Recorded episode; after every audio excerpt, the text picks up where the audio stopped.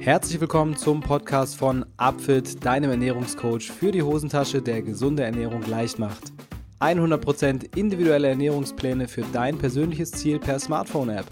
Tausende haben bereits ihre Erfolgsgeschichte mit Upfit geschrieben, auch Topathleten und Ernährungsberater vertrauen auf unser Know-how. Warum das so ist, schau es dir am besten selbst an unter www.upfit.de.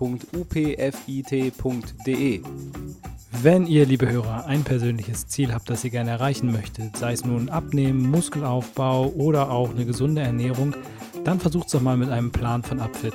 Mit dem Code SUPERLECKER bekommt ihr 10% auf euren Ernährungsplan im letzten Schritt des Warenkorbs. Und jetzt geht's los mit dem Podcast. Moin Moin, liebe Podcast-Freunde. Nachdem letzte Woche die zweite Staffel vom Upfit Podcast zu Ende gegangen ist, startet diese Woche direkt die dritte Staffel. Und das mit einem Thema, das gerade sehr en vogue ist und deshalb will ich es euch nicht vorenthalten und zwar das Thema Achtsamkeit, aber mit dem speziellen Bezug zum Essen. Das Thema lautet also achtsam essen und als Gast in meinem Podcast habe ich Cornelia Fichtel. Sie hat mehrere Kurse, Online-Kurse zu diesem Thema im Angebot und hat ihre Expertise auf einer langen Reise zu sich selbst auch ähm, erworben, hat Ernährungspsychologie studiert und ist dementsprechend eine absolute Expertin in dem Bereich achtsam essen und was genau das bedeutet, was du davon lernen kannst und wie du aus diesem achtsam Essen vielleicht eine Ernährungsphilosophie für dich selbst machst, das werde ich jetzt mit Cornelia Fichtel besprechen. So, da läuft die Aufnahme. Moin Cornelia. Äh, herzlich willkommen in meinem Podcast. Vielen Dank, dass du da bist. Jetzt im dritten Versuch mit der zweiten Plattform klappt es endlich. Wie geht's dir? Ja, danke, gut. Ich komme jetzt gerade so ein bisschen in Schwitzen mit der Technik, aber sonst ist alles gut. Ja, immerhin, wir haben es ja hingekriegt. Also dann äh, widmen wir uns mal hier dem fachlichen Belangen. Und ähm, da geht es ja heute um das Thema achtsam Essen. Das ist ja dein Spezialgebiet. Und ja. ähm, ich habe mich so ein bisschen gefragt, wie kommt man als Ernährungspsychologin äh, darauf, ähm, sich mit dem Thema achtsames Essen vor allem zu befassen? Und warum hat es deine Aufmerksamkeit so gekriegt und warum glaubst du, dass es besonders wichtig ist aktuell? Ja, ähm, das hatte ganz, ganz viele verschiedene Gründe. Aber ich glaube, ähm, ein Grund ist mal, dass wir in einer richtigen Leistungsgesellschaft leben. Also dieses, bei uns geht es ständig darum, ähm, schneller, weiter, besser, höher. Ähm, und äh, irgendwie passiert einem das so schnell im heut, in der heutigen Zeit, dass man beim Frühstück steht und sich schon überlegt, aber was muss ich nachher noch alles machen? Dann ist nachher, man ist in der Arbeit und dann denkt man sich, aber, aber warte mal, ich muss den noch anrufen. Während man die Person anruft, denkt man sich schon, aber ich muss dann nachher zum Sport. Dann ist man beim Sport und denkt sich, ah, ich, was koche ich nachher? Dann kocht man und so hirscht man quasi gedanklich immer zum nächsten Event und vergisst das, was man jetzt gerade tut, zu genießen und zu leben. Also wir, ja, also das ist total furchtbar und ich glaube, dass es beim Essverhalten einfach ein, ein ganz großes Thema ist, weil wir in unserer heutigen Welt, finde ich, einen extrem verkopften Ansatz haben, was das Essen betrifft. Und ähm, das, was man in, in der weiten Welt draußen sieht, oder ich komme ja eigentlich auch ähm, aus einer Klinik, unter anderem für Essstörungen, und dort äh, sind Mädels zu uns gekommen, die äh, ja, ein, ein ungesundes Essverhalten hatten, ein, ein krankes Essverhalten, sage ich mal, die äh, gewogen haben, ähm, getrackt, äh, Kalorien gezählt, äh, gesundes äh, Essen, also Lebensmittel in gesund eingeteilt haben und in ungesund eingeteilt mhm. haben. Also wirklich diese Kategorisierung und dieses Zahlen, Daten, verkopfte Essverhalten. Und das, was wir in der Klinik tun oder in der gängigen Ernährungsberatung ist, wir puffern sie mit noch mehr Informationen voll zu Kalorien und, und Mengenangaben. Und ich habe mir gedacht, why?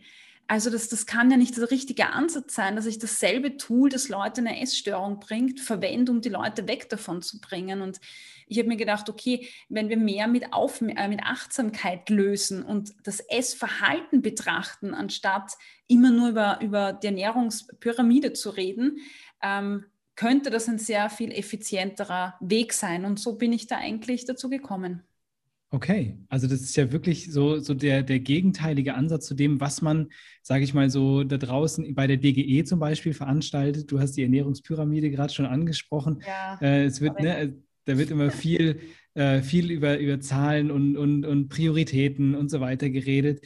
Und das, davon willst du so ein bisschen wegkommen. Aber ähm, was, du hast schon gerade gesagt, Stress und äh, viele so, sage ich mal, typische Lebenselemente, ähm, die wir heutzutage einfach so in unserem Alltag mit drin haben, führen zu einer ungesunden Ernährung. Was würdest du sagen, sind, sind noch so Faktoren? Weil im Endeffekt vor ich sag mal, ein paar Jahrzehnten war die durchschnittliche Ernährung doch noch geprägt von ähm, einem höheren Anteil Gemüse. Heutzutage haben wir da echt Probleme. Also nur irgendwie jeder Zehnte kommt auf ausreichend Ob Obst und Gemüse, wobei jeder inzwischen eigentlich wissen sollte, dass das gar nicht so ungesund ist.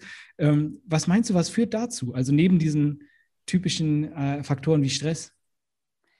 Ähm, ich ich glaube wirklich, dass der Faktor Zeit ein, eine große Sache ist. Mhm. Also ähm, ich sage jetzt mal, wenn ich, wenn ich ähm, mir ein, ein, ein Bäckerl nehme, ein Brot nehme, das geht schnell. Ne? In den Supermarkt rein, ein Bäckerl raus, fertig. Also das ist relativ schnell. Wenn ich jetzt Gemüse essen will, untertags im Büro, wenn ich von einem Termin zum nächsten hetze, also ich kenne das ja von mir, ähm, also wann soll ich da dazwischen Brokkoli auch noch kochen? Also das, das geht sich einfach nicht mehr aus.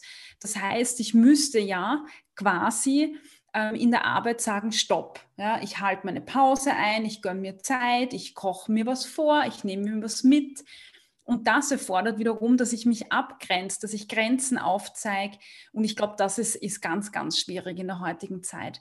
Und dann müssen wir auch noch mal drüber reden, was gesund bedeutet, weil das ist, mhm. es gibt ja nicht die gesunde Ernährung, sondern ähm, eine gesunde Ernährung schaut für jeden anders aus. Und ich würde jetzt mal sagen, ähm, da, da gibt es ein paar Kriterien wie, wie abwechslungsreich, nährstoffreich, vielleicht einfach eine Variation drinnen zu haben und vor allem die individuelle Bekömmlichkeit.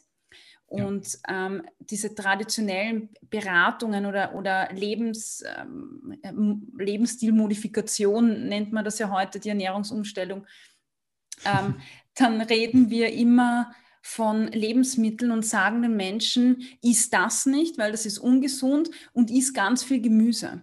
Und wir Menschen haben im Kopf schwarz-weiß. Jetzt mhm. darf ich keine Pizza essen und kein Brot mehr, weil das ist alles ungesund. Und ich glaube, da, also das, was man da in der Psychologie sieht, ist, ähm, dass wir Menschen einfach Reaktanz gegen sowas ähm, zeigen. Ja. Das heißt, wir wehren uns gegen dieses Müssen und Sollen. Und ich glaube, dass je mehr wir Menschen aufoktrieren, was sie alles nicht dürfen, desto mehr zieht es uns da dahin. Je mehr es uns dahin zieht, desto mehr haben wir wieder schlechtes Gewissen und denken uns, oh mein Gott, na morgen muss ich irgendwie wieder brav essen oder gesund essen oder eine Diät machen. Dann, dann, dann kenne ich wieder nur schwarz oder weiß. Na, dann esse ich ja. nur noch Salat. Dann habe ich wieder einen, einen Essanfall. Dann, also, und in diesem bewegen wir uns und, und das, dieser Kreislauf wird immer, immer schlimmer. Und da sehe ich wirklich ein großes Problem. Kannst du das als ähm, jetzt Psychologin auch äh, herleiten aus anderen Lebensbereichen? Weil es ist ja nicht so, in, in der Regel nicht so, dass ähm, diese Informationen auf diese Art und Weise transportiert werden. Also es gibt ja tatsächlich kaum Plattformen, die sagen, du darfst das gar nicht, sondern in der Regel wird ja gesagt von reduzieren, hier mehr, da weniger. Mhm. Aber die Menschen verstehen das ja offenbar als, du darfst nicht mehr. So, genau. Ist das, ist das so ein, so ein, so ein äh, äh, Reflex? Hat das was mit Interpretation oder der Art und Weise, wie wir die Informationen hören, zu tun? Oder ist das, äh, sage ich mal, eine Art von, von äh, ja, vielleicht auch ähm, so, so ein Selbstoptimierungswahn, der damit einhergeht? Wenn ich jetzt nur noch perfekt mache, dann geht es ganz ja. schnell und ich bin ganz schnell an meinem Ziel, ist alles super. Ja. Oder was führt dazu? Was meinst Boah. du? Du sprichst gerade so viele Dinge an. Ja, sorry. ähm, also da, das wesentliche Element ist, glaube ich, ähm, dabei, dass wir, wir Menschen ähm, kriegen ja von überall Botschaften, wie wir zu tun haben und, und was wir nicht zu tun haben. Und egal, ob jetzt jemand sagt, iss nur einmal die Woche oder zweimal die Woche oder manchmal oder sparsam oder ab und zu, das, was heißt denn das bitte? Das ist ja alles eine Reduktion. Das mhm. bedeutet mhm. unterm Strich, ich soll nicht. Ja, ich, ich soll nicht, weil sonst würde es ja nicht heißen, selten, manchmal und ab und zu. Das bedeutet, Finger weg, das ist Pfui, das soll ich nicht essen. Und mhm. damit habe ich in mir schon verankert, von Anfang an, egal ob das äh, jemand sagt oder nicht. Also jeder also da draußen verwendet diese Wörter selten, manchmal ein bisschen weniger zügeln und, und mit dem können wir nicht umgehen. Ja? Okay. das ist dann automatisch für uns einfach ein, ein Verbot. Und ich frage mich ja, warum müssen wir damit arbeiten? Weil würde ich nicht die ganze Zeit sagen, weniger Brot, dann würde man ja gar nicht so ein Thema draus machen. Aber in unserer Kommunikation bauschen wir das halt immer mehr auf, anstatt dass wir es einfach sein lassen. Ja. Ja, also das also ist so eher so eine Frage der Kommunikation ja. und, und auch der Aufmerksamkeit, ja. dass, dass sich ja. die Menschen damit mehr beschäftigen. Ähm, mir kommt dann immer so ein bisschen im, im, Hinterkopf in den Sinn, dass wir halt tatsächlich schon eine Anzahl, so in Deutschland sind es halt ein Viertel der Menschen, die adipös sind, also wirklich, wo man schon sagen kann, da wird es dann auch äh, krankheits- und äh, technisch irgendwann richtig relevant. Und äh, dann denke ich mir so, ja gut, also wenn jetzt ein Viertel der Menschen äh, Alkoholiker wären in Deutschland, dann wird man ja trotzdem wird man hingehen und sagen, Gott, Leute, trinkt weniger und würde genau den gleichen psychologischen äh, Kurs fahren letztlich. Und deshalb ist, finde ich es jetzt spannend, mal zu hören, ähm, wie man das vielleicht besser machen kann, dass man den Leuten eben nicht äh, mehr Aufmerksamkeit für so ein Thema schenkt, sondern vielleicht mehr Aufmerksamkeit ähm, für ihre eigene Person und ihre eigenen Bedürfnisse. Denn das ist ja im Endeffekt, da geht es ja so ein bisschen in Richtung Achtsamkeit. Ähm, ich würde das mal einleiten mit der Frage, ähm, wie du achtsames Essen von emotionalem Essen unterscheiden würdest, weil das sind ja auch zwei Ansätze, die du in deinen Online-Kursen, die du machst, trennst. Mhm. Und ähm, genau, wie kann ich wissen, was ist für mich das Richtige und ja. was mache ich? Ja, ja. Ähm, beantworte ich dir gleich. Darf ich kurz nochmal an das anknüpfen, ja, was klar. du, was ja, du gesagt hast? Ja, super. Sehr Weil ähm, wenn wir von, von adipös reden, ähm, mhm finde ich es immer ganz wichtig, dass wir uns darauf fokussieren, ähm, warum sind denn Menschen adipös? Ähm, weil wir reden immer nur von der Epidemie der adipösen und übergewichtigen Menschen. Und wir beziehen das immer auf Sport und Ernährung. Also mhm. adipöse Personen essen falsch und bewegen sie nicht. Und ähm, tendenziell schaue ich mir an, welche, welche Stereotype existieren und wenn ich mich identifiziere mit einer Gruppe, dann stülpe ich das über mich drüber. Das heißt, wenn ich ähm, eine mehrgewichtige Person bin, dann bin ich auch automatisch dann ernähre ich mich falsch, dann, dann mache ich eh keinen Sport. Ähm, ich ziehe mich zurück, weil mir jeder immer sagt, ähm, dass ich falsch bin, dass ich nicht richtig bin. Und das heißt, diesen Be Behandlungsansatz, den wir haben, der, der ist eigentlich in der allgemeinen Bevölkerung, wird der schlichtweg reduziert auf, du machst etwas falsch, es ist dein Verhalten, ähm, du bist zu faul und, und wie auch immer. Und ich glaube, das ist der falsche Ansatz. Also anstatt uns zu fragen, ähm, wie können wir Menschen noch mehr diskriminieren, sollten wir uns, finde ich, eher die Frage stellen, was sind gesunde Verhaltensweisen? Also nämlich mhm. äh, adipös zu sein bedeutet, ähm, äh, eine multifaktorielle Erkrankung zu haben, ja. also Erkrankung und nicht mangelnde oder Faulheit. Ja. Und da müssen wir uns anschauen, welche Faktoren tragen dazu bei. Da gibt es Personen, die Erkrankungen haben, die zum Beispiel ähm, Cortison, extrem hohe Cortisonbelastung im Körper haben oder ähm, Cortison nehmen müssen äh, zur Behandlung oder den natürlichen Stoff, das Cortisol, das wir ja, unter ja. Stress ausschütten, und das sind Hormone, jetzt komme ich gleich wieder zurück zu deiner Frage, die unser komplettes Essverhalten und unseren kompletten Energiehaushalt und Stoffwechsel beeinflussen. Und das, finde ich, ähm, berücksichtigen wir einfach in der gängigen Ernährungspraxis viel, viel zu wenig. Es steht zwar überall, aber ja, reden braucht man nicht drüber. Und mhm wenn ich kurz einen Schwenk machen darf, ich hatte letztens eine Koordination mit zwei Kolleginnen, wo es auch um ein Programm ging, äh, ähm, Vorträge, um Menschen zu begleiten, was zu verändern. Und die haben über ähm, Mehrgewicht oder Übergewicht, haben sie es genannt, gesprochen und hatten dann falsche Ernährung auf ihrer Folie stehen. Und ich habe dann gesagt, hey, Leute, da, da gibt es mehr Faktoren. Ja? Also Ernährung ist ein klitzekleiner Part und es gibt noch so viele andere Dinge. Ja? Und dann hat es geheißen, na, weil wir sind Ernährungsberaterinnen und das ist nicht unsere Kompetenz, deshalb behandeln wir das nicht. Und ich habe mir gedacht, puh, also ja, und das, und das ist halt wenig. halt ganz, ganz krass, weil was bekommen Menschen für ein Bild vermittelt? Ja? Einfach, das mhm. wollte ich nur da sagen, ja, weil das, was also dann entsteht, ist emotionales Essen. Ja. Um Nachvollziehbar. Ja, Genau. Also unter anderem, ja, das ist alles sehr komplex, aber ich, ich versuche das jetzt auch so ein bisschen mhm. ähm, drastischer zu erzählen, weil nur mit drastischen ähm, Bildern äh, wissen wir, worum es geht. Ja? Ähm, und dann wird es einfach konkreter. Okay. Also das ja. ist schon mal ein, ein Aspekt, der dann vor allem auch zu negativen Konnotationen führt, äh, der, der, der eigenen Person gegenüber, dem Essen gegenüber vielleicht auch, dadurch zu negativen Emotionen.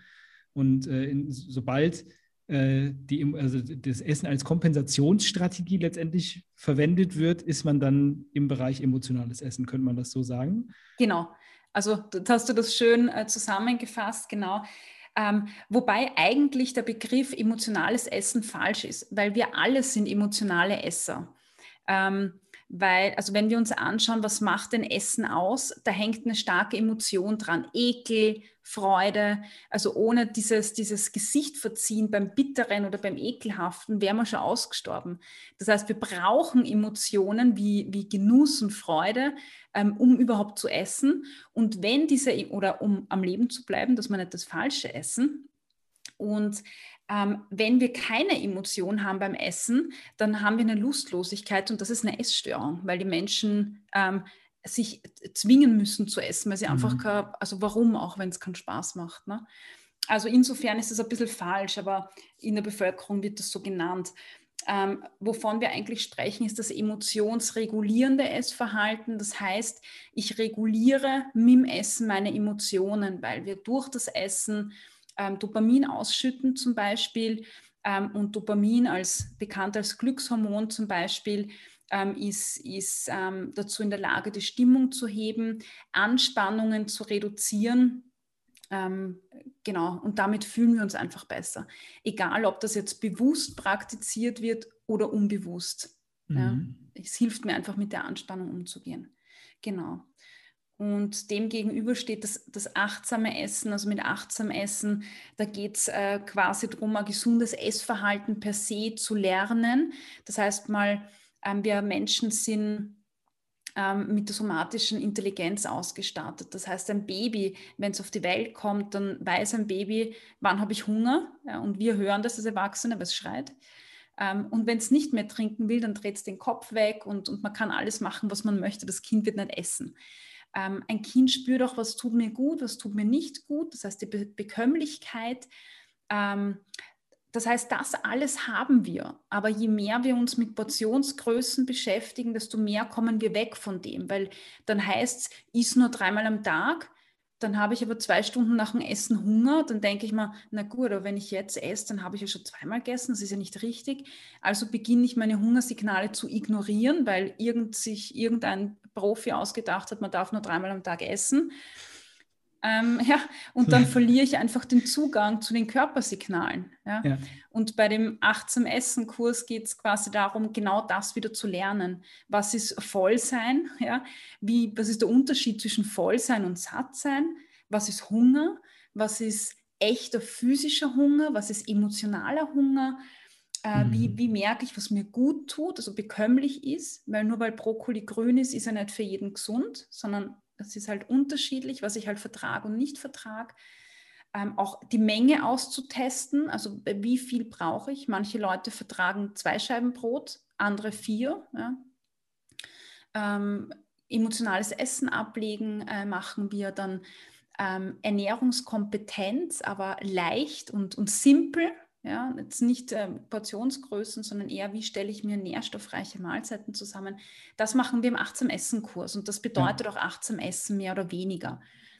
Ähm, und dann kommt so der, das emotionale Essen AD, das ist der zweite Kurs, den ich anbiete, wo es wirklich darum geht, dieses emotionsregulierende Essverhalten abzulegen, ja, indem man überhaupt einmal schaut, was steckt da dahinter, gell? warum ja. esse ich denn eigentlich, obwohl ich keinen Hunger habe ähm, was verleitet mich, was sind da die Trigger ähm, und so weiter.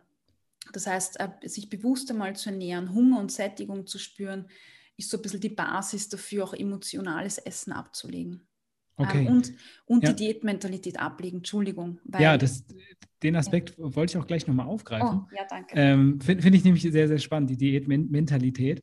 Ähm, erstmal, also äh, zusammengefasst verstehe ich das so, dass quasi äh, achtsames Essen ist so ein, mehr oder weniger so ein Überbereich, wo man alles äh, versucht im, im Bereich Ernährung irgendwie ein bisschen mit reinzubringen, sowohl Informationen über Ernährung, aber auch eben diese individuellen Faktoren, die psychologischen Faktoren, die körperlichen Faktoren, wie spüre ich Hunger. Ich finde, du hast das auf deiner Homepage, hast du das, glaube ich, mit so einer Maschine verglichen. Hast du diese, das fand ich total gut. Hast du die Frage gestellt, was wäre, wenn wir eine ja. Maschine hätten? Und äh, das fand ich, fand ich sehr cool, weil äh, im Endeffekt, äh, du sagst es ja, ähm, als ein, ein Säugling ähm, denkt nicht drüber nach.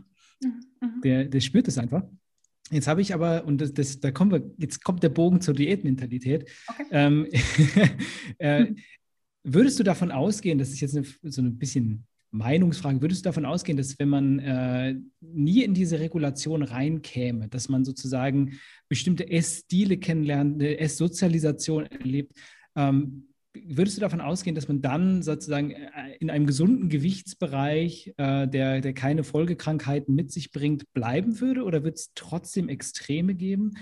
Und ähm, wie sieht es aus? Wie wirkt sich denn die Diät auf diese, auf diese, äh, ja, auf die Kognition und aber auch auf die, auf die Wahrnehmung von Hunger und, und ähm, ja, Sättigung aus? Hm. Du mit deinen Fragen, da stecken immer fünf Unterfragen drin. Ja, ich, ich teile es mal auf. ja, die erste wäre dann ja, würdest du davon ausgehen, dass, dass äh, wenn man sozusagen unbelastet durch sein Leben gehen kann, äh, ohne, ohne jegliche Regeln und einfach quasi weiter ähm, Säugling sein dürfte in dem Bezug, dass man, mhm. dann, dass man dann quasi gesund bleiben würde? Unter Anführungsstrichen und ganz vorsichtig äh, kursiv geschrieben, ja. ähm, weil natürlich ähm, Erkrankungen, und, das ist dieses Ding, Erkrankungen entstehen ja jetzt nicht nur aus der Ernährung oder aus dem Essverhalten, sondern aus vielen anderen Faktoren. Ähm, das heißt, das, was in meiner Genetik ist, ja, wie ich vorbelastet bin, habe ich eine Tendenz, habe ich ähm, irgendwas mit der Schilddrüse, ähm, mit der Leber vielleicht, die einfach extrem wichtig ist und so weiter. Ich meine, das spielt schon eine entscheidende Rolle. Also aktuelle Forschung geht ja aus, dass die Gene einfach weit mehr ähm, quasi ihre Finger im Spiel haben als, als, als die Dinge, die wir jetzt aktiv beeinflussen. Ob das stimmt, ist jetzt die Henne- und Ei-Diskussion.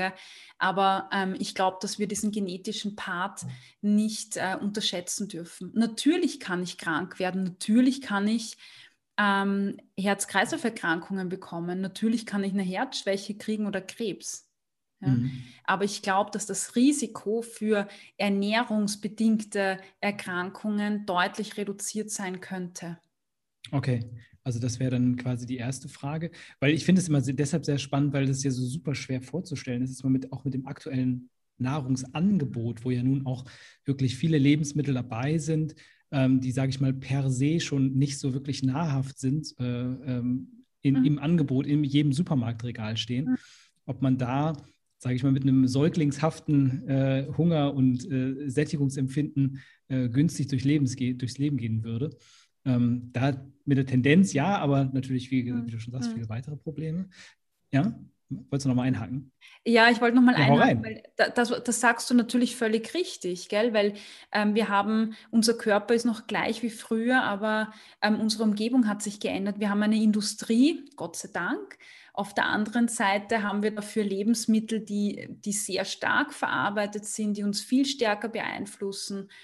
Ähm, aber ähm, natürlich spielt das eine Rolle und deshalb auch Achtsamkeit, also dieser bewusste Umgang auch mit Lebensmitteln oder mit dem, was ich eben esse.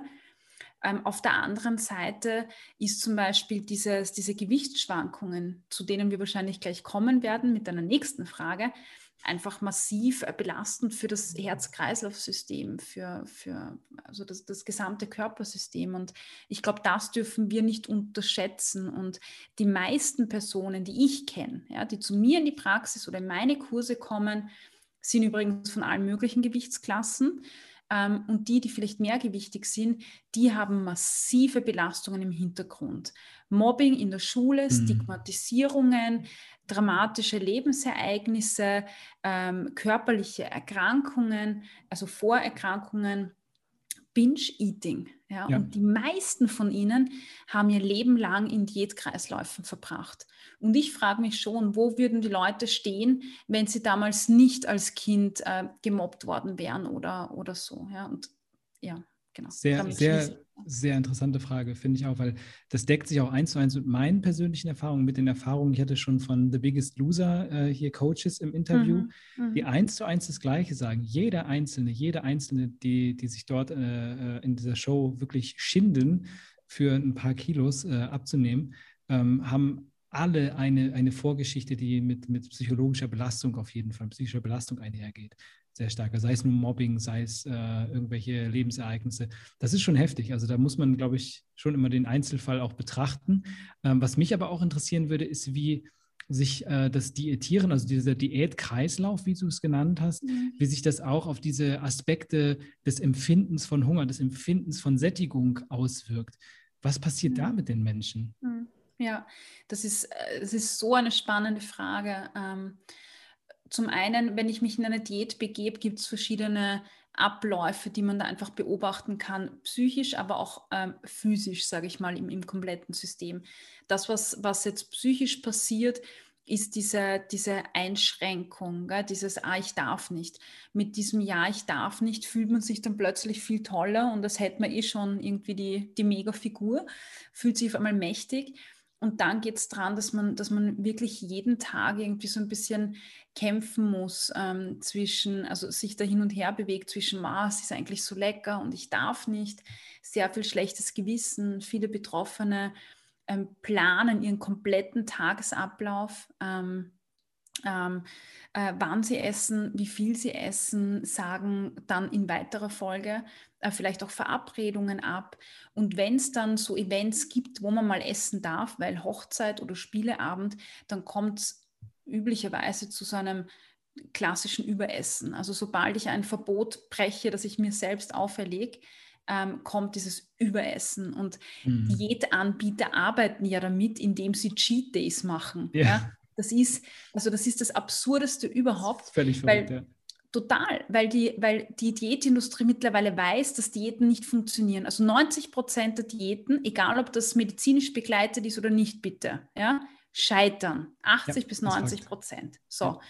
Ähm, und die wissen das. Ja? Und die wissen, dass es vorprogrammiert ist, dass es zu Essanfällen kommt. Die Menschen fühlen sich schlecht, zweifeln dann und wenden sich ab und suchen die neue Diät. Na, damit mhm. das nicht passiert, bitte sage ich, Leute, Fresstag einmal die Woche, ähm, dann haben sie kein schlechtes Gewissen und alles ist super. Also das ist ja wirklich ganz schlimm. Ja, und dann bleibt der Erfolg auch noch komplett wahrscheinlich aus, ist auch nicht besser. Genau, und das ist nämlich das andere. Physisch passiert nämlich in der Zwischenzeit etwas, das wir ja gar nicht wollen, weil der Energieverbrauch ähm, passt sich an, an, an das an, was wir aufnehmen. Das bedeutet, wenn wir wenn wir beginnen, uns zu zügeln und, und das unter eine drastische Kalorienzahl, also ich sage jetzt mal, wenn ich 800 Kalorien reduzieren würde, ja, mhm. dann würde der Körper am Anfang ganz normal weiter brennen ja? ja? Und dann habe ich eine Differenz zwischen dem, was ich esse und was ich ausgebe quasi. Und dann nehme ich ab. Ja, ähm, und in, nach, den ersten, nach der ersten Woche, ersten zwei, drei Wochen kommt irgendwann so dieses erste Gewichtsplateau, wo es nicht mehr weitergeht. Ja? Und das ist der Punkt, wo der Körper überrissen hat, am Moment, da mal, jetzt kommt nicht mehr so viel rein, na weißt was, jetzt geben wir auch nicht mehr so viel aus. Das ist wie ein, ein Kohlekraftwerk in Zeiten zu Corona. Ja, am Anfang ja, brenne ich einfach weiter und wenn ich merke, uff, der Lieferant hat Lieferengpässe, dann werde ich doch nicht mehr die gleiche Kohle verheizen wie vorher. Ja. Das heißt, ich werde Einsparungen treffen und werde ähm, einfach reduzieren. Und der Körper macht das auch. Ja. Ähm, damit ich jetzt weiter abnehme, muss ich noch mehr Energie reduzieren. Dann nehme ich wieder weiter ab und dann registriert der Körper das und es kommt zum nächsten Plateau. Und dann kommt diese Phase, wo ich mir denke, also jetzt pfeife ich drauf, jetzt reicht es mir.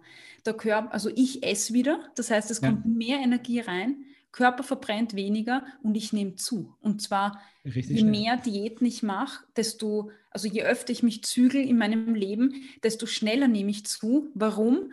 Weil der Körper in eine Fettzelle nur eine gewisse Menge an Fett packen kann. Und wenn die voll ist, dann vermehren sich die Fettzellen. Das heißt, sie werden mehr im Körper. Wenn ich jetzt abnehme, dann werden die Fettzellen kleiner, aber sie reduzieren sich nicht mehr. Das heißt, Fettzellen, die da sind, die sind da. Das heißt, ich nehme einfach viel leichter zu, als ich vorher zunehme. Und ähm, Zusätzlich dazu kommt dann Nährstoffhunger, weil ich einfach viel zu wenig esse. Das heißt, ich habe dann Essanfälle. Dann kommt ähm, emotionales Essen, sage ich jetzt einfach mal falsch ausgedrückt, weil alles, was ich mir verbiete, äh, ist einfach noch geiler, wenn ich das anschaue. Und damit habe ich einen Kreislauf aus äh, Fettzellen produzieren und vergrößern und Zügelung und Diät und Verzweiflung. Und dann kann man sich anschauen, wie das Gewicht sukzessive über die Jahre nach oben geht. Ja, das ist auf jeden Fall ein, ein Riesenproblem. Ähm, in dieser, äh, du hast ja gesagt, 90 Prozent aller Diäten scheitern. Das war so eine Metastudie, eine ziemlich große, die dann auch mehr oder weniger zu dem Ergebnis gekommen ist, äh, besser gar nicht Diät machen. Ja. Ähm, wobei äh, ich dann auch dann immer die, an den anderen Aspekt so spannend finde, sich zu fragen, ja gut, aber die Menschen haben bis zu dem Zeitpunkt ja auch ohne Diät schon zugenommen, äh, an dem sie die erste Diät machen. Also da muss ja auch schon irgendwas schiefgelaufen sein. Weshalb ich das total schwierig finde, das einzuordnen, wo, ähm, wo setzt man dann am besten an. Ähm, bei dir ist es so, dass du versuchst ja die Menschen dazu zu bringen, dass sie quasi äh, ihr Essverhalten überdenken und nicht das, was sie essen. Das ist ja so eher, eher der Fokus beim achtsamen Essen. Ähm, und da ist mir so ein bisschen äh, die Erinnerung gekommen zum Intuitivessen. Mhm. Und jetzt habe ich irgendwie, habe ich so gedacht, ja, Moment mal, ist, ist Achtsamkeit so eine Lehranleitung, wie man dann intuitiv essen kann? Oder äh, wie steht das ineinander zum, im Verhältnis zueinander? Ja, super spannende Frage. Ich darf noch mal kurz zurückgehen, bevor ich die ja, beantworte. Bitte. Ähm, weil du nämlich gesagt hast, bis zum, also beim Zeitpunkt, wo ich mit einer Diät beginne, muss ich schon zugenommen haben. Okay. Ähm, da würde ich jetzt widersprechen. Also wahrscheinlich gibt es einen Teil der Menschen, bei dem das so ist. Ja. Aber ähm, ich glaube, es gab letztens sogar einen, einen, Bericht dazu. Die meisten Frauen, die mit Diäten beginnen, haben 36, 38 Körpergröße. Das bedeutet, okay. Frauen, die eigentlich nicht ja. einmal die, Durchsch die durchschnittliche Kleidergröße bei Frauen wäre so 42, 44. Das ist der mhm. Durchschnitt. Mhm. Das heißt, die mit 36, 38 und drunter ja. sind eh quasi unterm Durchschnitt, wenn man das jetzt so, also ich, ich mag jetzt diese Werte nicht, ja, aber trotzdem sind eh schon weniger und das sind die, die sich ähm, Shape-Hosen kaufen, die zum Schönheitschirurgen gehen und, und sich äh, Fett absaugen, die Diäten beginnen, die in die CrossFit-Studios wandern und, und, und. Das sind genau die Personen. Ja. Und die enden dann später mit mehr Gewicht, als sie eigentlich ursprünglich gestartet haben. Und ja. das, was dann dazu kommt, ist ein komplett verzerrtes Körperbild, weil viele der Frauen, die dann beginnen, irgendwann intuitiv zu essen und sich Fotos anschauen von früher, die sagen, boah, also als ich angefangen habe mit Diäten, war ich ja eigentlich gar nicht so, dass ich hätte abnehmen müssen. Eigentlich war ich doch, hatte ich doch, hatte ich gut ausgeschaut. Ja. Das ist so dieser Punkt, ähm, den ich einfach ganz, ganz stark kritisiere. Unser Frauenbild, das Bild mhm. der Idealkörper, das uns vermittelt wird, das ist ein großes Problem und, und, nicht eigentlich, dass Menschen vielleicht vorher schon in irgendeiner Gewichtsklasse waren, die ja, ja. auch fragwürdig sind. Aber gut. Verstehe ich absolut, aber da, das finde ich auch ein super spannendes Thema. Deshalb hake ich da jetzt nochmal ein bei dir, ja. weil ähm, es ist ja auch eine, eine so eine Betrachtungsweise, dass, dass man immer sagt, ja, früher wäre das Körperbild nicht so extrem gewesen oder nicht so, nicht so hm. krass gewesen. Dabei lässt sich aber, sage ich mal, global beobachten, dass so das ähm, durchschnittliche Gewicht in den Nationen, in den gerade in den erste Weltländern, also in Industrienationen, äh, stetig ansteigt. Das heißt, wir haben ähm, wenn wir davon reden, dass das früher sozusagen das Körperbild sozusagen anderes war, nicht so extrem, war nicht so krass auf schlank und so weiter, dann vergessen wir dabei ein bisschen, dass es damals relativ normal war, dünn zu sein oder schlank zu sein, was wir heute als dünn oder schlank bezeichnen würden. Und ich frage mich dann immer, was passiert, wenn wir da gar nicht einhaken? Weil der Grund, der dazu, oder ein Grund, der mit dazu geführt hat, dass wir jetzt sozusagen immer ein steigendes Durchschnittsgewicht in der Nation haben, ist ja einfach auch die Verfügbarkeit von Lebensmitteln und der Wegfall von körperlich anstrengenden Arbeiten, die früher halt die Regel waren, die heutzutage aber sitzen wir in der Regel sieben Stunden im Büro und haben das eben nicht mehr. Das heißt, wir müssen diesem, diesem Trend müsste man ja trotzdem in irgendeiner Form entgegenwirken, weil wir ja auch wissen, was für Probleme äh, Übergewicht mit sich bringt. Und die Frage ist, würde die Tendenz nicht dahin gehen, dass wir in 100 Jahren, wenn das so weitergeht, ohnehin alle übergewichtig sind und dann wäre das normal. Gegenfrage. Warum beginnen wir nicht gesunde Verhaltensweisen zu fördern, oh, ich, anstatt ähm, quasi darauf herumzuhaken, dass die Leute zu viel und das Falsche essen? Ähm, weil würden wir nicht jeden Tag zwölf Stunden im Büro sitzen, hätten wir für andere Dinge Zeit. Dann wären wir nicht zu so müde, dann würden wir uns mehr bewegen. Also da geht's, also das ist wirklich, und das, ich bin dir dankbar, dass du das jetzt gesagt hast, weil damit wird klar, dass ähm, Körpergewicht und Gesundheit ein äußerst ähm, politisches Thema ist. Ja. Dass das ähm, bei Arbeitszeiten beginnt, bei Industrialisierung, bei, bei der Produktion und Gestaltung von Lebensmitteln, im Gesundheitssystem, wo mehrgewichtige Personen einfach ähm, weniger Beachtung finden oder, oder auch sehr stigmatisiert werden, ähm, bis hin zu Frauen, die, die abnehmen, obwohl sie eher eine gute Figur hätten. Und also, ja, und, und also gestern hat mir eine, eine, eine Journalistin einen Link geschickt, ähm, wo es darum geht, dass immer mehr Chirurgen berichten, dass Mädchen mit einem ähm, Bild von sich selber auf TikTok oder Snapchat oder so weiter kommen, das mit einem Filter bearbeitet ist und von dem äh, Chirurgen wünschen, dass er sie quasi so macht wie mit diesem Filter hier. Ähm, also, also der Einfluss von Social Media, das wäre nochmal ein ganz eigener, da könnten wir nochmal einen ganzen Podcast, glaube ich, drüber machen. Ja, also, ähm, also ein Wahnsinn, ein Wahnsinn. Ja, ja. absolut. Also das finde ich auch, ich, ich finde das, also ich, das, was du gesagt hast gerade, dass es ein sehr politisches Thema ist, bin ich äh, auch immer hundertprozentig dabei und ähm, habe auch immer den Eindruck, dass, dass wir so ein bisschen ähm, versuchen, über solche, diese Verbote und diese, diese, ähm, ja, diese Meinungsmache, die da teilweise gemacht wird, so ein bisschen darüber hinweg zu äh, helfen oder na, zu helfen ist jetzt falsch, aber ich glaube, der Versuch, das ist tatsächlich ein Hilfeversuch, der aber nicht besonders gut ankommt, mhm, ja. dass die Menschen heutzutage über viele Bereiche ihres Lebens einfach nicht mehr ausreichend Kontrolle haben. Ja. Ähm, eben über Arbeitszeitengestaltung und Belastungen, die da noch mit einhergehen. Ähm, aber ich versuche mal den, ja. den, Bogen zurückzuspannen. Wir sind ja, sehr weit ja. abgedriftet. Ähm, wir waren eigentlich bei dem Unterschied zwischen äh, achtsam Essen und intuitiv Essen. Ähm, deshalb äh, schließe ich diesen Bereich schon kurz ab und äh, würde dich nochmal kurz danach fragen, ähm, wie, wie, du das differenzierst. Und ähm, wir haben ja schon erfahren, dass achtsam Essen viel mehr ist als der Essvorgang selbst. Ähm, mhm. In, insofern, äh, ja, lass uns doch mal wissen, wie das zusammenhängt, die beiden Aspekte. Ja. Ähm, ich würde sagen, es sind einfach unterschiedliche ähm, Quellen. Also ähm, ich sage jetzt mal, ähm, intuitiv Essen ist ein Konzept, das von zwei Autorinnen kommt, ähm, Evelyn Trivoli und Elise Resch mhm. ähm, die in Amerika sehr viel geforscht haben, Diätologinnen, die in der Ernährungspraxis waren, Verbote ausgesprochen haben, Ernährungspläne und so weiter, so Standardgeschichten herausgegeben haben und dann festgestellt haben, uff, äh, mh, irgendwie bringt das nichts, nicht so diese Folge, wie wir gern hätten und haben sich damit beschäftigt und haben ein Konzept ähm, quasi erstellt und haben dann intuitiv Essen als gesamtheitliches Konzept aufgestellt. Das beginnt bei Diätmentalität ablegen.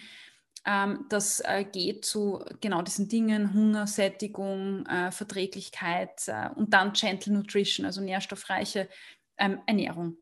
Mhm. Emotionales Essen ist auch ein Thema. Also wirklich ein ganzheitliches Konzept. Ähm, wenn wir heute im Alltag über intuitiv Essen sprechen, dann versteht man darunter Hunger und Sättigung hören. Also nicht das, was eigentlich das Gesamtkonzept ausgemacht hat oder was es ausmacht. Das heißt, wir müssen auch hier unterscheiden zwischen Begriffen und Konzepten. Aber mhm. intuitiv Essen ist ursprünglich ein ganzheitliches Konzept. Ähm, parallel dazu gibt es eine andere ähm, Forscherin, eine Psychologin war das in diesem Fall, äh, die äh, Jean ähm, Christella, eine Psychologin, die ähnliche Erfahrungen gemacht hat in ihrer Praxis äh, mit Binge-Eaterinnen damals, also emotional, emotionsregulierenden Esserinnen quasi. Und ähm, dann in Berührung gekommen ist mit Kabat-Zinn, der ja bekannt ist von Mindful-Based äh, Stress Reduction. Mhm. Ähm, und das kommt aus, der, aus dem Buddhismus, das heißt aus der buddhistischen Psychologie. Und sie hat sich damit auseinandergesetzt und ist dann draufgekommen, so wow, eigentlich äh, Stress und, und passte zusammen, die Antwort auf Stress und, und Belastung, Achtsamkeit, ähm, wie uns äh, quasi die buddhistische Psychologie oder der Buddhismus auch lehrt. ähm, wie, wie machen, wie kultivieren sie dieses langsamer werden und runterkommen mit Achtsamkeitsübungen, mit, mit so Sachen wie Bodyscan und, und bewusstes Atmen. Und Achtsamkeit bedeutet so die Wahrnehmung im Moment, ohne bewerten, ähm, einfach nur wahrnehmen.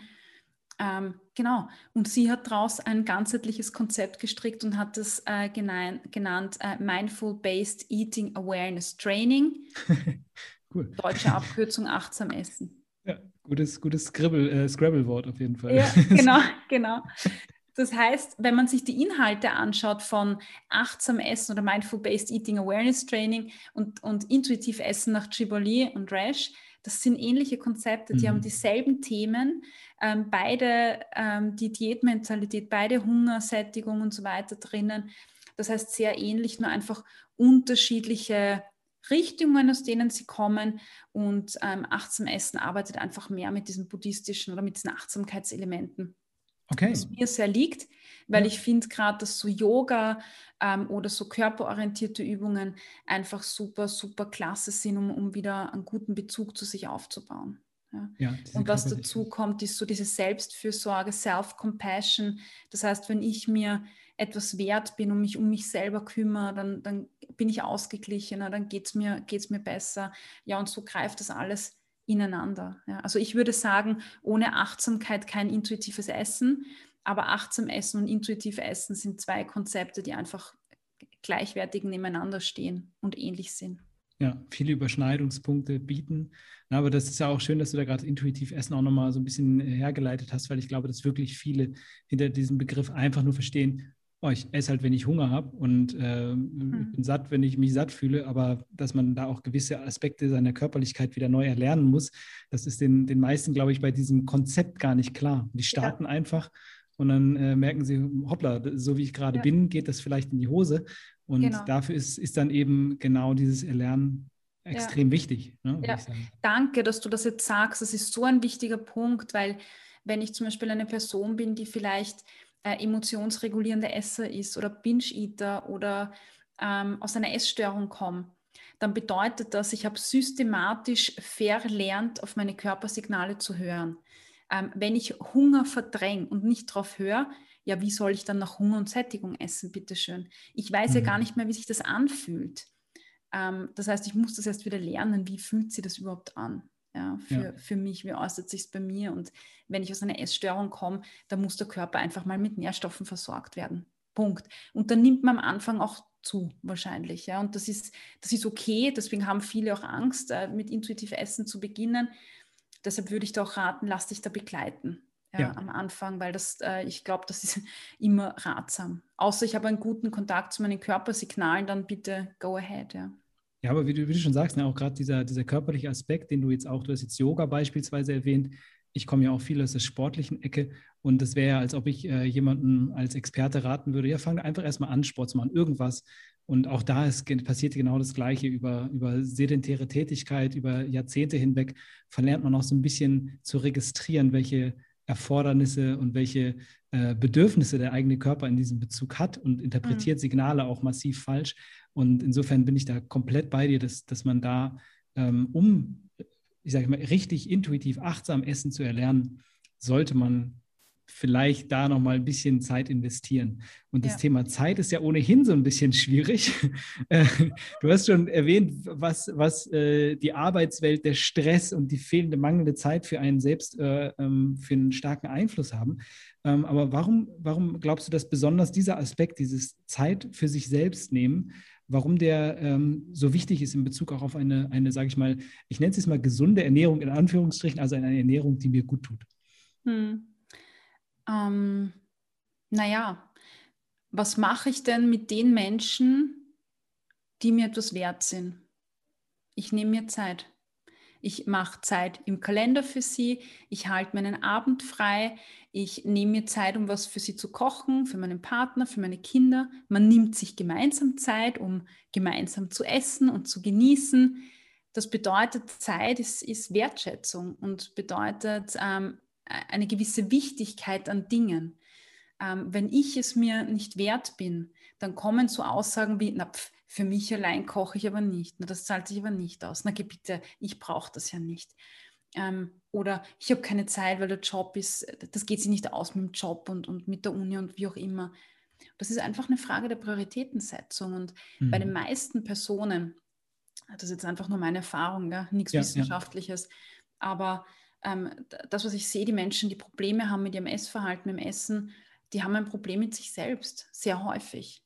Ja, und ich glaube, dieser Zugang, wieder mehr zu sich zu kommen, mehr Zeit für sich zu nehmen, ist einfach irrsinnig wichtig und wirkt sich auch im Essverhalten aus. Und man sieht das auch sehr gut, dass Leute, die mit sich, ich sage jetzt mal, ins Reine kommen, indem sie Themen ähm, einfach angehen, Unzufriedenheiten in Partnerschaften oder mit der Lebenssituation oder im Job, ähm, dass wenn sie das beseitigen, ja, dass, dass sich da irrsinnig viel tut, ganz automatisch oft im, im Gewicht oder im Essverhalten.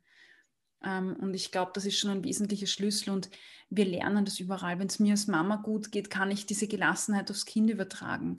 Wenn ich im Flieger Sauerstoff habe, ähm, dann kann ich den anderen helfen. Also es ist immer dieses Prinzip, aber wir lernen irgendwie in unserer Gesellschaft auch, dann ist man egoistisch und das ist nicht gut und das ist böse. Und das sind Ansätze, die man im Krieg gebraucht hat, ja, weil es ja. da um, um, etwas Altruistisches ging. Ja, und, und, aber in der heutigen Zeit äh, können wir das ablegen. Das braucht man jetzt nicht mehr ganz so stark wie früher. Da dürfen wir uns wieder um uns selber kümmern ein bisschen. Okay, also selbst erstmal Zeit für sich selbst heißt auch sich um sich selbst kümmern hm. in irgendeiner Form. Das ist die Basis davon. Ähm, jetzt würde ich direkt mal den, den Thesentest hier einschieben. Ähm, das basiert auf, einer, auf einem kleinen Text, den ich neulich gelesen habe. Oh, ja. ähm, du, du, sprichst äh, oder du, du, schreibst auch viel über das Thema Körperbild und du, wir haben ja. auch schon jetzt heute im Gespräch erfahren, warum es sinnvoll sein kann, ein, ein positives Körperbild oder positives Selbstbild zu haben, um überhaupt, ähm, sage ich mal, ins Handeln zu kommen. Du hast gerade ein Beispiel dafür genannt. Auf der anderen Seite könnte man ja auch den Gedanken bekommen, dass äh, wenn man das übersteigert, so Selbstliebe, dass die auch äh, toxisch sein kann, mhm. wenn man einfach sagt, alles, was ich mache, ist geil. Und wenn ich jetzt ähm, adipös bin, dann ist das geil, auch wenn ich später krank werde. So, dass das halt irgendwie verhindert, dass man anfängt, eine, eine Verhaltensänderung einzuleiten. Wie stehst du dazu? Ähm, also ich glaube, also Gewicht steht jetzt in keinem Zusammenhang mit Krankheit. Ich, ich muss das einfach so häufig sagen, weil mir das ganz, ganz wichtig ist, weil es kommt immer so dieses Beispiel, adipös, Mehrgewicht ist gleich krank. Nein, es gibt auch dünne Menschen, ja. die Fettleber haben, die krank sind, die Krebs ja. haben, die was weiß ich was haben. Also äh, es gibt auch sehr viele adipöse Personen, die oder, oder Mehrgewichtige, die gesund sind, die, die Functional Workout machen täglich, die mich überholen, wenn sie einen Berg rauflaufen. Also das gibt es auch. Also ich glaube, da müssen wir, müssen wir aufpassen. So, ähm, zu deiner Frage. Hm. Ich glaube ich glaub tatsächlich, so wie du das jetzt sagst, dass es, dass es schon wieder so ein Schwarz-Weiß-Ding ist. Also, ähm, dass wir immer so eine, wir brauchen Balance. Also ich glaube, äh, kein einziges Extrem dieser Welt ist, ist gut. Also das glaube ich, das glaube ich, bin ich davon überzeugt, dass das so ist. Ich glaube, dass es sehr wichtig ist, ähm, sich selbst positiv zu sehen und einen positiven Zugang zu sich zu haben. Das bedeutet aber nicht, dass ich, dass ich sagen kann, ähm, ich habe einen Fehler gemacht oder das war nicht gut von mir oder ich hm, könnte vielleicht noch meine Ziele optimieren, wenn ich, wenn ich laufen gehe oder, oder so. Also das eine schließt, glaube ich, das andere nicht aus. Ich glaube, einen positiven Zugang zu sich selbst zu haben, bedeutet, seine Stärken zu sehen, seine Schwächen zu sehen ähm, und damit konstruktiv umzugehen. Und manche Schwächen werde ich, werde ich ausmerzen wollen, weil sie mir wichtig sind. Ähm, und manche kann ich so stehen lassen, weil sie vielleicht weder für mich noch für mein Umfeld ähm, wichtig sind. Und diese Balance, glaube ich, braucht es. Und dieses, es ist ja auch das, was du jetzt ein bisschen angesprochen hast, kommt ja auch aus dieser Fat-Positive-Bewegung, mhm. wo man sagt, ähm, ähm, wir sind jetzt Fat Positive, ja, da würde ich mich jetzt dazu zählen. Das bedeutet jetzt aber eigentlich, dass ich keine Menschen, also dass ich gewichtsinklusiv arbeite und keine Menschen diskriminiere, weil sie ein bestimmtes Körpergewicht haben.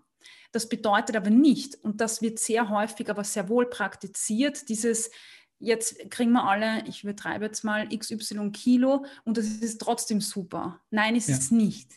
Also ja, also da müssen wir schon eine klare Grenze ziehen.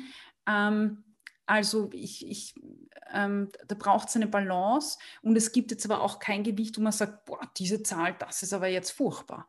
Weil natürlich, wenn ich zum Beispiel, wenn ich laufen gehe, ich baue irrsinnig schnell Muskeln auf. Das heißt, wenn ich zunehme, geht auch meine Muskelmasse nach oben, auch wenn ich, wenn ich mehrgewichtig bin. Und ich glaube, wir dürfen jetzt nicht immer ähm, von außen jemanden muskulösen oder, oder mehrgewichtigen sehen und dann sagen, puh, also das ist nicht gesund. Ähm, mhm. Ähm, aber ich darf natürlich auch nicht meine Augen verschließen vor gewissen Dingen. Gleichzeitig darf ich aber auch nicht Personen diskriminieren, weil sie einfach nicht Modelmasse haben. Ja, weil, also Beside sind ja alle Plakate, die wir, die wir so sehen und alle Models unglaublich retuschiert und da könnte man alle ein bisschen an, an, an äh, an Wahrheitsblick brauchen, weil das, mit dem wir uns Absolut. vergleichen, ich meine, diese ganzen Fitfluencer und die ganzen Personen auf diesen CrossFit und Functional Workout Plakaten sind eh super, aber die werden dafür bezahlt, dass sie sich 24 Stunden lang um ihren Körper kümmern. Die haben keine, die gehen nicht arbeiten. Ja, die haben kein Kind zu versorgen und kein Auto zu reparieren und, und sich nicht zu überlegen, boah, was kann ich mir in dem Monat leisten? Nein, weil sie 24 Stunden Crossfitten oder Functional Workout machen. Ja. Ist ja okay. Aber das ist nicht der Standard. Deshalb ja, sollten wir unser Bild ein bisschen relativieren. Ja. Ja, und ich finde ganz, ganz wichtig, also A, zum einen äh, dieses Thema Balance ist, glaube ich, eine ganz, ganz wichtige Nummer. Du hast es äh, für mich total auf den Punkt gebracht, äh, dass, dass es eben nicht darum geht, bei Selbstliebe einfach alles was man äh, macht, gut zu heißen, sondern sich eben auch äh, zu reflektieren zu können und auch so stark mit sich selbst zu sein, dass man sagt, hey, das finde ich gut an mir und das nicht gut. Wobei ein negatives Selbstbild grundsätzlich eher zu Problemen führt. Da sind wir uns, glaube ich, einig. Yep. Und ähm, äh, was du auch sagtest, es gibt übergewichtige Menschen, die körperlich extrem fit sind und die auch von allen Körperwerten in der Untersuchung her äh, äh, super gut aufgestellt sind. Und auch das gibt es natürlich, ganz klar. Und mhm. da kommen wir wieder zu dem, was du eingangs sagtest, dass es eigentlich gar nicht so sehr darum geht, jetzt irgendwas an äußerlichen Merkmalen festzumachen, sondern an gesunde Verhaltensweisen. Mhm. Das ist ja eigentlich das Thema. Und da wollen wir eigentlich hin. Da müssen genau. wir vielleicht mehr, mehr Fokus drauf legen. Genau, sehr schön. schön. Hast du echt cool, äh, finde ich sehr, sehr cool zusammengefasst. Ähm, dann würde ich mal zur nächsten Fra äh, Frage rüberspringen, nämlich der Frage, die ich auch sehr spannend finde in dem Zusammenhang, nämlich der Frage nach dem Genuss. Oh. Ähm, du hast äh, oder du erwähnst, dass es, dass es quasi das Essen auch genussbasiert sein soll. Und ich denke mir dann immer so, diese Lebensmittelauswahl ist ja ein, ein Kernelement ein, der, der Ernährung. Also wie ich meine Lebensmittel auswähle, das, da kommen am Ende die Nährstoffe her. So, wie bringe ich das in Einklang mit Genuss, wenn, weil viele ja mit Genuss wirklich Sachen verbinden, die jetzt primär wenig Nährstoffe mitbringen, aber viele Kalorien. Schön formuliert. ähm, ja, also ich glaube, Genuss ist, ist, ist ist das Wichtigste, wenn wir essen. Hey, was bringt mir das, wenn ich, wenn ich irgendwas esse, was mir gar nicht schmeckt? Und ich hatte, das ist ganz furchtbar, ich traue mich das ja gar nicht sagen. Ähm, es, gibt, es gibt so einen Effekt, ja, der heißt ähm, äh, Mere Exposure Effekt. Ähm, das bedeutet, wenn wir quasi ähm, immer denselben Reizen ausgesetzt sind, dann gewöhnen wir uns daran. Also sprich, mhm. wenn wir immer dasselbe Lebensmittel essen, dann gewöhnen wir uns daran und dann, dann ist der Anreiz nicht so groß.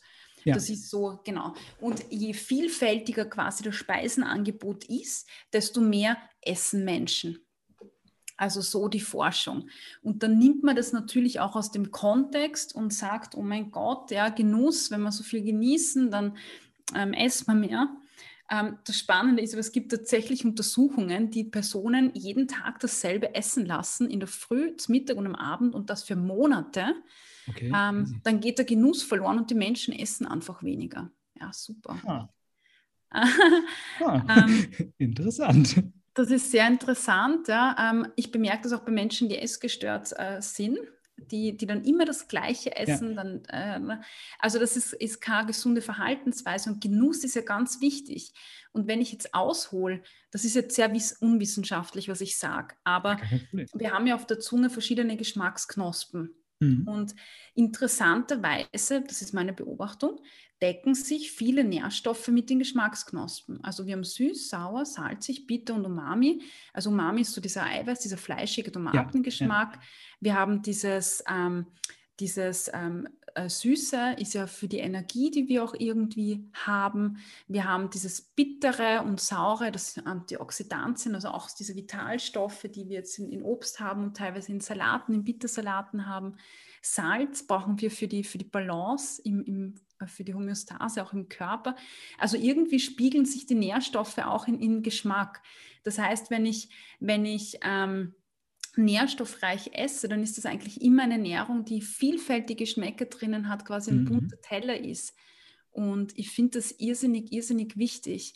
Und ähm, viele Personen kommen von diesem Genusslevel weg, indem sie ja ein verkopftes Essverhalten praktizieren. Und das ist genau das, was ich vorher auch äh, gesagt habe, mit dem, indem wir uns energiereiche Lebensmittel verbieten, weil sie ja nicht so toll sein sollen, ja. ähm, äh, ähm, stelle ich die auf ein Protest. Ja, das ist wie wenn ich sage, denk nicht an den rosa Elefanten, oh mhm. mein Gott, und plötzlich ist er überall. Und genauso ist es auch mit diesen Lebensmitteln. Wenn ich sie mir verbiete, dann steigt der Anreiz, dann steigt der Guster und dann kann ich ja förmlich äh, ja irgendwie spüren, wie die Schokolade meinen Namen ruft. Und, und, und daher kommt das ähm, kein Mensch verbietet einem den Zugang zu, zu Salat oder Brokkoli. Das heißt, ich werde nie so ein Verlangen auf diese Lebensmittel haben. Und ähm, jetzt bin ich ein bisschen weg von dem, was du gesagt ja, hast, also ich, äh, vielleicht ich, ich gekommen. Bin, ich kann dir noch voll folgen, auf jeden okay, Fall. Okay, super. Ähm, und und ähm, also was den Genuss betrifft, jetzt komme ich nochmal kurz zurück. Mhm. In den Übungen, die ich mit meinen Klientinnen mache, kommen nach drei Wochen die meisten drauf, boah, das, was ich gegessen habe die ganze Zeit, das, mir, das schmeckt mir ja gar nicht. Ähm, weil viele Lebensmittel essen, die einfach als gesund propagiert werden, aber ihnen gar nicht so schmecken. Und das ist, ist so schade und wir bekommen sie nicht einmal mit, weil wir unsere Aufmerksamkeit beim Essen auf den Bildschirm richten oder auf die Zeitung oder auf sonst irgendwas, auf mhm. den Fernseher, aber nicht auf den Geschmack. Das heißt, wenn wir wirklich die Aufmerksamkeit einmal auf das Geschmackserlebnis richten würden, so wie wir das in teuren Restaurants machen. Dann riechen wir, dann schauen wir es an, dann ist was fürs Auge dabei. Es schmeckt intensiver auf der Zunge. Je vielfältiger Geschmack ist, desto emotional befriedigter bin ich auch und desto länger bin ich auch ähm, satt, emotional satt und physisch satt. Also wenn ich ein Vollkornbrot mit Cottage Cheese esse, bin ich nicht so lang satt, wie wenn ich ein, ein nettes Brunch mache. Mhm. Und die Vielfältigkeit sagt ja nichts über die Menge aus. Nee, genau. ähm, deshalb würde ich sagen, Genuss im Sinne auch der Vielfältigkeit spielt eine große Rolle. Und ich glaube, das ist jetzt auch ein wesentlicher Punkt bei achtsam Essen, ähm, wenn ich die Dinge schmecke, dann komme ich drauf, dass vielleicht eine Paprika, die ich im Dezember kaufe, nicht so klass schmeckt und dementsprechend kann die ja auch gar nicht so viele Nährstoffe drin haben und dass vielleicht eine Paprika, die im Sommer aus Österreich kommt, vom Bauern nebenan vielleicht auch noch oder aus dem Biokistel, ähm, dass man in Österreich bestellen kann, in Deutschland sicher auch. Ja, es gibt auch sowas, ja, solche ja, Konzepte, ja. Genau. Ähm, dann ist es was ganz was anderes. Das heißt, der Genuss kann uns schon sehr gut leiten, wenn wir da einfach mal hinhören.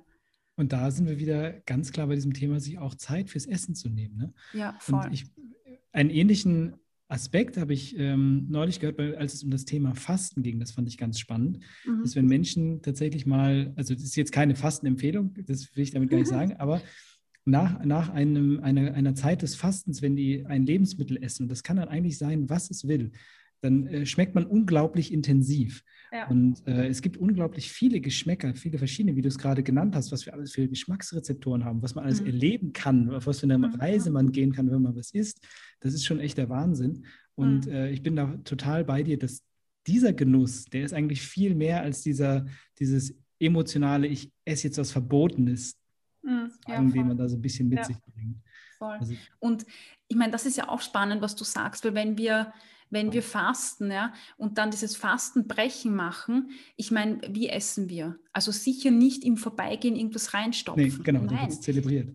Es wird zelebriert. Das heißt, es, schon allein deshalb schmeckt es besser, mhm. ja, weil ich meine Aufmerksamkeit dahin richte. Und ich glaube, das ist ein wesentlicher Ansatz, weil ganz ehrlich, würdest du eine ganze Tafel Schokolade essen, wenn du nur die Schokolade isst und den Geschmack wahrnimmst? Ich glaube nicht. Nee, und das deshalb, ist was, was, das ist, ja, das, das stopft man sich ja. Ne? Das, ist, das ist so eine Überreizung im Mund. Ja. Ähm, man kann nur viel Schokolade essen, wenn man A, nicht darauf achtet, sondern eher in den Fernseher schaut zum Beispiel, oder wenn man es einfach beißt, beißt, runterschluckt. Ja. Aber nicht, wenn man es da im Mund mit der Zunge, es hört sich grauslich an, aber wenn man es da im Mund zergehen lässt und herumschupft und so, dann ist man so überreizt im Mund. Und meiner Meinung nach ist das der viel bessere Ansatz, dass ich sage, weißt du was, du willst Schoko essen? Perfekt, setzen wir uns mal hin und essen die mal. dann, dann, ist es was ganz anderes, als wenn ich ja. sage, puh, aber ist die Schokolade nur selten. Das ist ein ganz anderer Zugang. Absolut. Ja. Und, und, das ist auch, ich glaube, das ist äh, auch tatsächlich, wie, wie du es gerade sagst, also ich kann mir sehr gut vorstellen, dass es auch eine heilsame Erfahrung ist, wenn man daraus eben genau das macht. Okay, setz dich hin, nimm dir die Schokolade, brich dir ein Stück ab, schmeck's mhm. immer ordentlich äh, im Vergleich zu diesem, diesem äh, Bedürfnis, gefühltes Bedürfnis befriedigen. Ich brauche jetzt irgendwas, was man gerade mein, vielleicht mit Dopaminping bringt ähm, und ich schmeiße mir das kurz rein. Voll. Definitiv. Voll. Hör mal, ähm, wir sind schon so ziemlich am Ende angelangt. Oh. Bei mir leider zeitlich. Ich würde echt noch viel, sehr gerne noch viel länger mit dir quatschen, ehrlich gesagt. Wir haben so einige Dinge noch offen gelassen. Aber ich würde mal jetzt schließen mit äh, der Frage, die mir persönlich und ich glaube auch für unsere Zuschauer, Zuhörer äh, besonders wichtig ist. Und das wäre die Frage, ähm, was, was wären so, wie würde, wenn man jetzt sagt, okay, ich möchte mal äh, das Thema achtsames Essen angehen und ich buche jetzt bei dir zum Beispiel einen Kurs, was wären so typische Ziele, die damit äh, einhergehen würden, dass ich sage, okay, das, das wäre was für mich? Oder das, das ähm, wäre ein Ziel, was man mit achtsam Essen erreichen kann, wenn ich jetzt anfange, achtsam zu essen? Ähm, Leichtigkeit beim Essen? Also meinst du das, das, was man genau, dann ja. äh, erlangt? Ja. Okay, also Definitiv. Es ist ähm, auf jeden Fall ähm, eine Leichtigkeit beim Essen. Es ist, es ist mehr Raum schaffen im Leben. Also die Zeit, die du damit verbringst, dir zu überlegen, wie viel und wann, also die, die kannst du einsetzen für dich. Ja? Es, es, es nimmt dir so eine Last von den Schultern es ist ähm, diese, diese Verbote und diese Richtlinien, die, die so verwirrend sind, ja, die kannst du ablegen, die kannst du auf die Seite geben. Das heißt, es ist nochmal so, huh, ha, ich, ich darf jetzt. Ähm, es ist ähm, Dinge erfahren auf eine ganz neue Ebene. Ähm, du wirst dann ähm, Experimente machen, wo du für dich selber schaust, ähm, wie wirken sich bestimmte Speisen oder Lebensmittel auf mich aus. du lernst, die ganzen Regeln auf die Seite zu stellen, jetzt wie viel darf ich essen zum Beispiel und wann, sondern lernst zu aktivieren, wie kann ich das spüren ähm, bei mir. Das heißt, du kannst deinen Kopf einfach mal auf die Seite stellen. Das heißt, wir sind da nochmal ähm, ein bisschen leichter. Ähm, das, das Lebensmittelangebot wird wieder bunter, das heißt wieder genussreicher, wieder freudiger und das, was das, was es wirklich ist, ähm, hat jetzt eigentlich gar nichts mit Essen zu tun, sondern es ist wirklich ein, ein, eine Haltung, eine neutrale und freundliche Haltung dir selbst gegenüber, die einfach so viel in deinem Leben verändert. Und bei meinen Kursteilnehmerinnen oder Coaches, die berichten mir, dass das einfach, dass sie lockerer sind. Das spiegelt sich in der Beziehung, das spiegelt sich mit den Kindern, das spiegelt sich mit einem, ich ziehe Sachen an, die mir, wo ich mich wohlfühle, dann gehe ich ganz anders herum. Wenn ich anders herumgehe, werde ich anders wahrgenommen.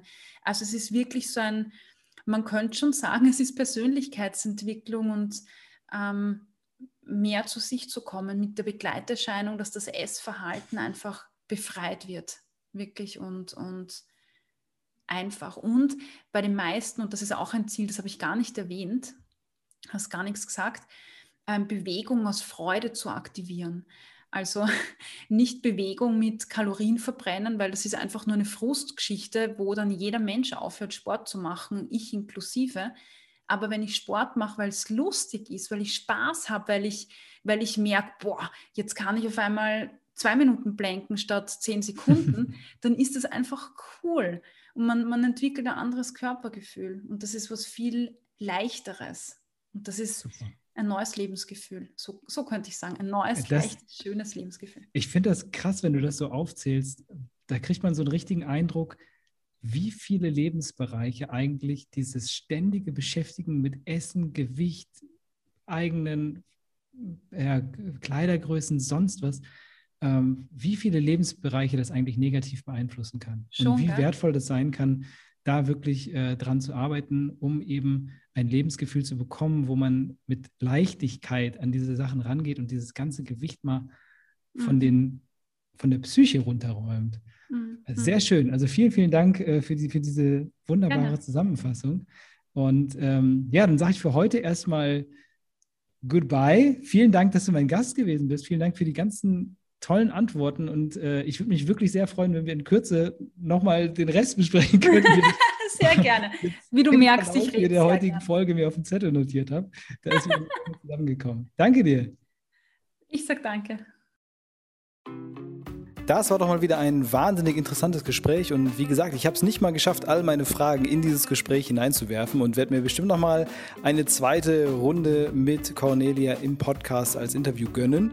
Aber ihr habt mit Sicherheit schon viel für euch mitgenommen, nämlich zum Beispiel die Grundidee, dass es neben den ganzen verschiedenen Ernährungsweisen und den ganzen Themen, über die man sich Gedanken machen kann in Bezug auf Ernährung, natürlich noch diesen grundlegenden Aspekt gibt es, wie fühle ich mich mit meiner Ernährung und wie fühle ich meinen eigenen Körper und verstehe ich dessen Signale und wie gehe ich damit eigentlich um.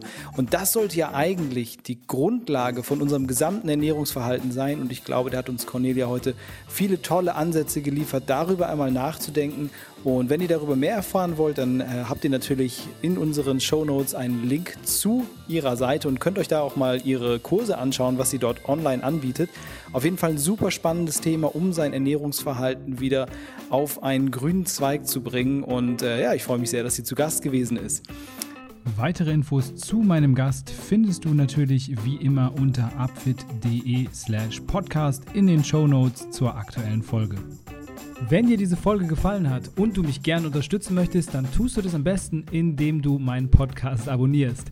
Natürlich kannst du auch gerne einzelne Folgen liken und teilen mit anderen Leuten, von denen du glaubst, dass sie sie unbedingt hören sollten. Und du kannst upfit.de auf Instagram folgen für motivierenden Content zum Thema Ernährung und Fitness. Wenn du ein bisschen Feedback für mich hast, dann schick das am besten an podcast.upfit.de. Und falls du bereits Upfit-Kunde bist, dann schau doch mal in unserer Facebook-Gruppe vorbei. Da können sich Mitglieder untereinander austauschen und gegenseitig motivieren und Tipps geben für ihre eigenen Ernährungsziele. Dann wünsche ich euch noch eine schöne Restwoche, ihr Lieben, und wir hören uns hoffentlich nächste Woche bei der nächsten Folge vom Upfit Podcast.